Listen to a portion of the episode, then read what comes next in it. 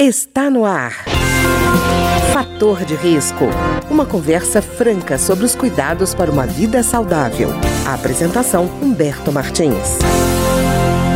Olá, no programa de hoje nós vamos conversar sobre o exercício físico e treinamento.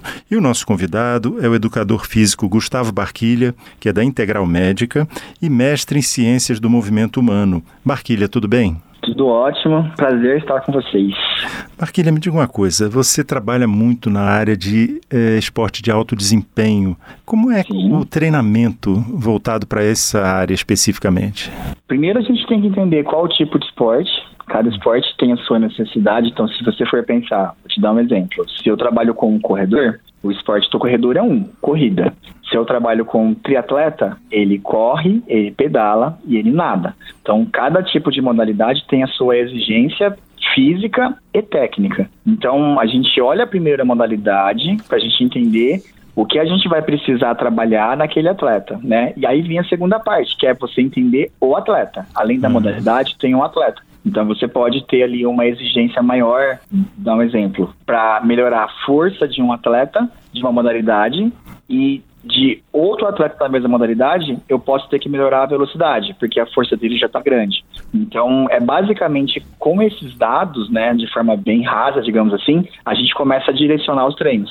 Certo. Não, Barquilha, isso que você está falando eu acho que é muito importante, porque às vezes a pessoa pega, por exemplo, um livro, diz assim, como se tornar um atleta. Aí o camarada acha que aquela receita de bolo que está ali é a dele.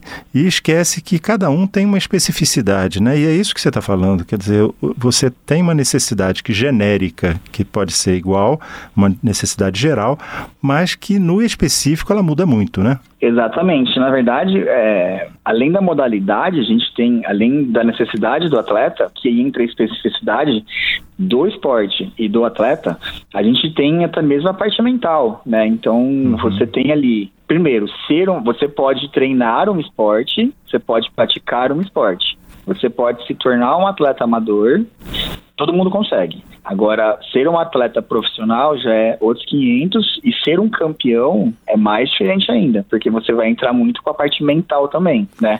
Tanto para suportar os treinos quanto para você render o máximo numa prova, por exemplo, ou numa competição. Então, a especificidade, ela entra para a gente entender o esporte da pessoa e para a gente entender qual a necessidade de treinamento para aquela pessoa. Então, cada um tem o seu treino, cada esporte tem a sua característica. Mas se tornar um atleta campeão é muito além do treino entra a parte de comprometimento, a parte mental. A parte mental é uhum. é desde o cara ter foco para treinar, ele ter uma constância, ele saber lidar, separar ali as, as adversidades de trabalho, se ele tiver um outro trabalho, né? De família, de parte social. Então é muito mais complexo se tornar um campeão do que você praticar um esporte. Praticar um esporte é inclusivo para todos. Sim. Ser um campeão é algo diferenciado. Pois é, Barquilha, e eu, você está falando de parte mental, às vezes a pessoa, independente de ser um atleta de alto desempenho ou não, ela foca na obrigação, na necessidade que ela tem de fazer um exercício. E, por exemplo, esquece de coisas básicas, como, por exemplo, hidratar, né? tomar um líquido, água. Há essa dificuldade mesmo? Na verdade, quando a gente pensa em tanto competição quanto treino, a gente tem certas necessidades diferenciadas, né? A pessoa que se prepara para uma prova, vamos pegar uma prova de maratona ou meia maratona, ela tem necessidades diferenciadas do resto da população. Então, por exemplo, hidratação é importante, é fundamental, mas vai muito além da hidratação. Então, quando você sai para treinar, por exemplo, você precisa ter nutrientes. Então, a gente está falando aí de você, por exemplo, se alimentar antes de um treino, se você prolongar esse treino, você vai ter que colocar nutrientes, né, que a gente chama de intratreino, que é uhum. durante o treino. Você, o que você come depois do treino vai te ajudar a te recuperar, porque amanhã tem novamente treino depois de amanhã e depois de amanhã e na semana que vem, no mês que vem. Então não é um dia. Então a gente, quando você, por exemplo, você deu o exemplo da, de se hidratar. Se você não se hidrata, se você desidrata durante uma, um treino, uma competição, enfim, a sua recuperação ela fica prejudicada para o próximo treino. Se você vive desidratado treinando, a sua recuperação ela vai ficando ruim. E isso é um acúmulo, de um dia para o outro, para o outro, para o outro. A hora que você vai ver no mês de treino, você perdeu vários dias por uma coisa simples, que é se hidratar. Então, isso poderia ter evitado os, a sua queda de desempenho e você poderia ter otimizado a sua recuperação simplesmente tomando água. Não é só a água que muitas uhum. vezes funciona, a gente tem que ter nutrientes, mas a água realmente é o básico. Quer dizer, mesmo contra a vontade, né, Barquilha? Mesmo quando a pessoa diz assim, ah, não, mas eu não estou com sede, eu já estou acostumado a essa secura, Exato. eu não preciso de água, ela tem que ter isso como obrigação, independente de ser de alto desempenho ou não, né? Porque, na verdade, isso é estratégia. Quando você cria a estratégia de uma pessoa, você, por exemplo, eu não vou esperar alguém desidratar para dar água para ela. Se eu tenho uma estratégia, eu vou justamente colocar a água no momento certo para ela não desidratar. E aí o que a gente faz quando a gente treina sem estratégia é isso. Então eu vou esperar eu sentir sede, por exemplo, para tomar água. Muitas vezes você nem percebe a sua sede, você confunde com fadiga, por exemplo, com cansaço. E aí a hora que você viu, você já está desidratado. Então você vai tomar água, mas vai ser um paliativo. Você já está em fadiga. Uhum. A gente sempre tenta evitar ou prolongar que a pessoa entre em fadiga. Essa é a diferença de quem treina, sai para treinar sem nenhuma estratégia, daquela pessoa que tem uma estratégia. Uhum. Sempre que você tem uma estratégia de alimentação, de treino, você evita. Você não quer chegar à fadiga, por exemplo. Quando você não tem estratégia, você muitas vezes chega à fadiga e aí você quer tomar um carboidrato, você quer tomar um intratreino, vai tomar água, mas você já está na fadiga. Aí já vai ser só um paliativo mesmo. Quer dizer, Barquilha, tanto a, a crise hídrica, vamos dizer assim, como a crise energética. Quer dizer, se faltar energia, se faltar água, não tem exercício que funcione, né? Exato. Além de você perder muito desempenho, imagina assim, você se propôs a correr uma hora e você desidratou. Você queria correr uma hora numa velocidade ali, num pace de 5 km por hora hora que você começa a entrar em fadiga, você começa a cair, você começa a ter queda de desempenho.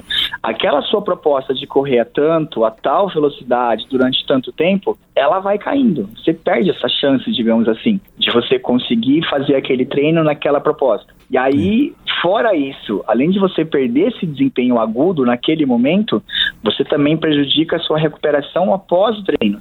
Você vai demorar muito mais tempo, muito mais horas, ou até mesmo muito mais dias para se recuperar daquele treino.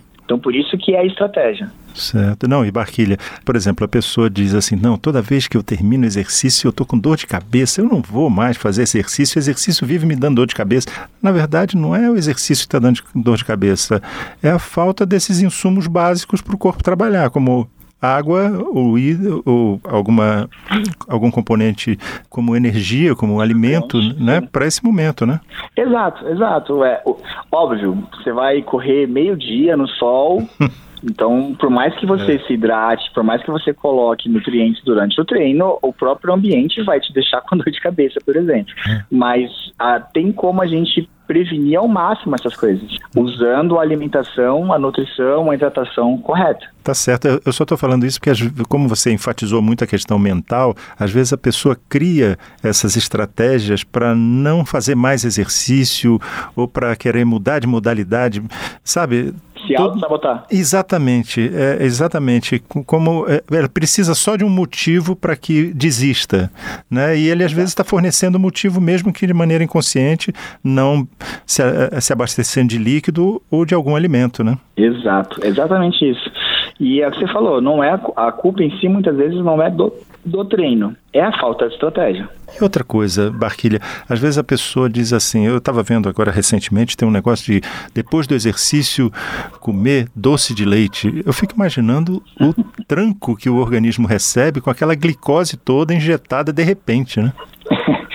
Na verdade, isso também entra na parte de estratégia. Vamos pensar assim. Eu vou pegar uma pessoa que tem sobrepeso, que ela tem é compulsiva por doce. Vou te dar um exemplo. Uhum. Se ela tem que colocar durante o dia o doce de leite, seria o melhor momento para você colocar esse doce de leite, ou o menos pior, realmente seria próximo do treino. Então, antes do treino, esse doce de leite poderia, não é o ideal, não é o carboidrato uhum. ideal, açúcar puro, mas enfim, ele poderia se transformar em energia e depois do treino mais ainda.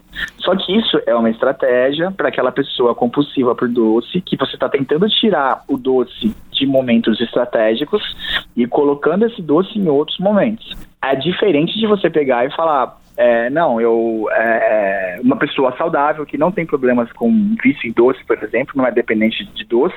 Não, você coloca doce porque isso é melhor no pós-treino. É completamente diferente. Uhum. Então a gente cria estratégias. Se eu pegar uma pessoa com excesso de peso que é dependente de comida, que tem vários gatilhos com alimentação, não adianta virar para ela, ó, a partir de amanhã você vai reduzir sua alimentação em 80%. Ela não vai fazer, ela não vai seguir.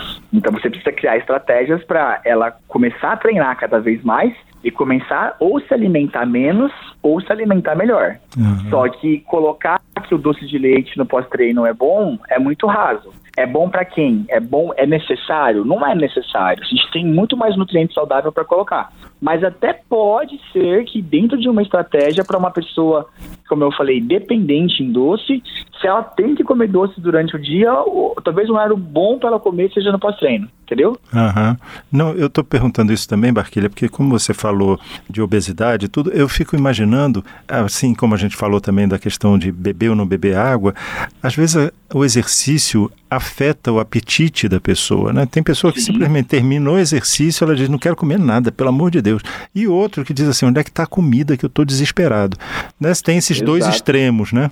E tem um terceiro, que é, é a recompensa. Hum. Eu treino, já que eu treino, eu posso comer. Ah, eu treinei, então eu posso comer que, né, é, é. tem até uma frase que as pessoas falam, eu treino para comer. Que, na verdade, esteticamente falando, ela vai ficar no zero a zero. Ela não vai nem melhorar, nem piorar. Se ela treina e ela come em excesso para compensar aquilo que ela treinou, de novo, é falta de estratégia. Então, você quer definir, então você quer perder gordura e manter sua massa muscular, seu músculo, né, o tônus, que é o indicado. Você precisa achar um meio termo onde o que você treina é o suficiente para diminuir a gordura que você tem, né, de acordo com o que você come. Então, é uma relação.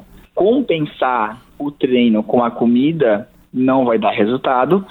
Comer a mais, porque simplesmente porque você treinou e sentiu mais fome, também não vai dar resultado. Tem como a gente colocar nutrientes saudáveis para passar a fome dessa pessoa. Não ela parar num bar e comer um misto, por exemplo. Então não é isso que vai necessariamente fazer ela mudar a composição corporal dela. Certo, Barquilha. E tem outra situação, né? Sabe aquele efeito manada, por exemplo? Vem a Olimpíada, aí passa um monte de modalidades, o camarada se anima, ele era zero de atividade. De repente quer chegar a 110 de atividade, de repente. É um risco grave, né? tem até alguns dados que falam sobre infartos no futebol amador, né? Se você for uhum. pegar. O futebol é o exemplo mais clássico. Você pega um cara totalmente descondicionado, que ali uma vez na semana ele vai jogar bola com os amigos e corre igual um louco. A chance de infarto, se a gente for pegar, de classificar, é muito maior nesse tipo de pessoa do que num atleta que corre que treina seis horas seguidas. Porque é. o atleta está condicionado. Essa pessoa que vai uma vez por semana jogar bola, em alta intensidade, ela não está condicionada. Então, ela pode até sentir a vontade de praticar aquele esporte porque ela viu na televisão, nas Olimpíadas, mas ela tem que estar tá bem ciente de que ela não vai fazer aquele esporte no começo. É um esporte diferente porque ela não vai fazer a técnica daquelas pessoas, ela não vai ter a disposição daquelas pessoas, ela não vai correr igual aquelas pessoas, ela não vai saltar igual aquelas pessoas. Ela vai passar por um processo de aprendizado, ela vai ter que ter um tempo para isso. Então, por mais que ela se motive, ela viu lá uma pessoa lutando, ela falou: "Eu quero fazer aquilo". Para ela fazer aquilo em alto rendimento, ela vai precisar de um bom tempo. Então, além de tudo, tem o que realmente é né? O que ela tá vendo não vai corroborar com o que ela tá fazendo. Pelo menos não no começo. é verdade. Eu queria agradecer então ao educador físico Gustavo Barquilha, que é da Integral Médica e mestre em ciência do movimento humano, que esteve conversando conosco sobre exercício físico e treinamento.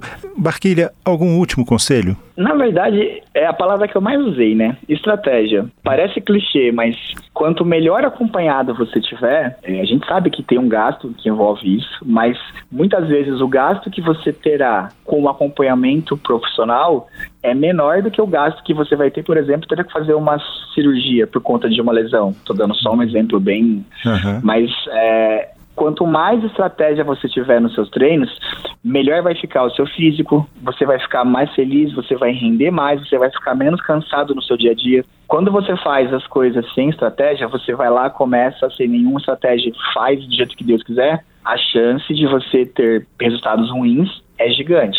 Então a minha grande dica é procure um profissional. Se não conseguir, leia, estude sobre o tema e tente achar ali um meio termo para você fazer aquilo que você está se propondo a fazer da melhor forma possível. Tá ótimo. Muito obrigado, Barquilha. Eu que agradeço, estou aqui à disposição. O programa de hoje teve trabalhos técnicos de Ricardo Coelho.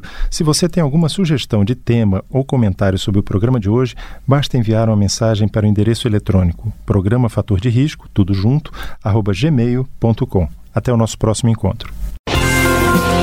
Fator de Risco, um programa com dicas para melhorar a saúde. Uma produção da Rádio Câmara, transmitida por emissoras parceiras de todo o Brasil.